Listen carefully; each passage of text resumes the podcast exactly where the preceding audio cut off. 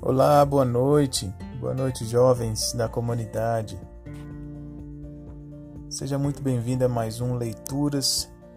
Hoje nós vamos fazer a leitura de Provérbios, capítulo 3. E eu hoje estou sozinho, sem o meu parceiro, meu filho João. Por isso vou retornar aqui a versão NVT para nós acompanharmos a leitura. Que Deus te abençoe aí. Grande abraço para todos vocês. Capítulo 3 de Provérbios Confiança no Senhor. Meu filho, não se esqueça de minhas instruções.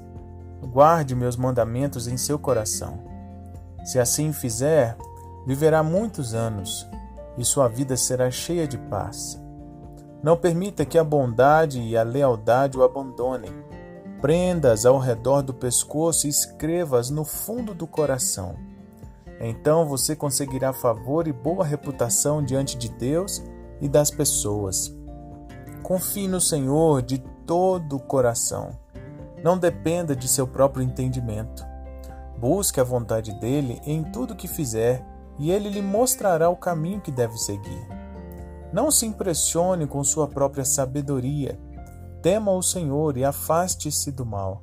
Então você terá saúde para o corpo e força para os ossos. Honre o Senhor com suas riquezas e com a melhor parte de tudo que produzir.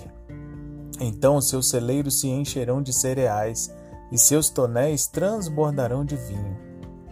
Meu filho, não rejeite a disciplina do Senhor. Não desanime quando ele o corrigir, pois o Senhor corrige quem ele ama, assim como o pai corrige o filho a quem ele quer bem.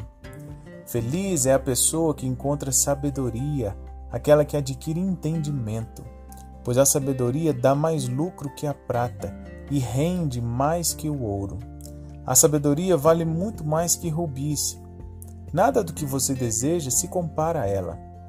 Com a mão direita, ela oferece vida longa, com a esquerda, riqueza e honra. Ela o guiará por estradas agradáveis, todos os seus caminhos levam a uma vida de paz. A sabedoria é árvore de vida para quem dela toma posse. Felizes os que se apegam a ela com firmeza. Por meio da sabedoria, o Senhor fundou a terra. Por meio do entendimento, estabeleceu os céus. Por seu conhecimento brotam as, as fontes profundas, e do céu cai o orvalho durante a noite. Meu filho, não perca de vista o bom senso e o discernimento. Apegue-se a eles pois darão vigor à sua alma e serão como joias em seu pescoço. Eles o manterão seguro em seu caminho, e seus pés não tropeçarão. Quando for dormir, não sentirá medo. Quando se deitar, terá sono tranquilo. Não precisará temer o desastre repentino, nem a destruição que vem sobre os perversos.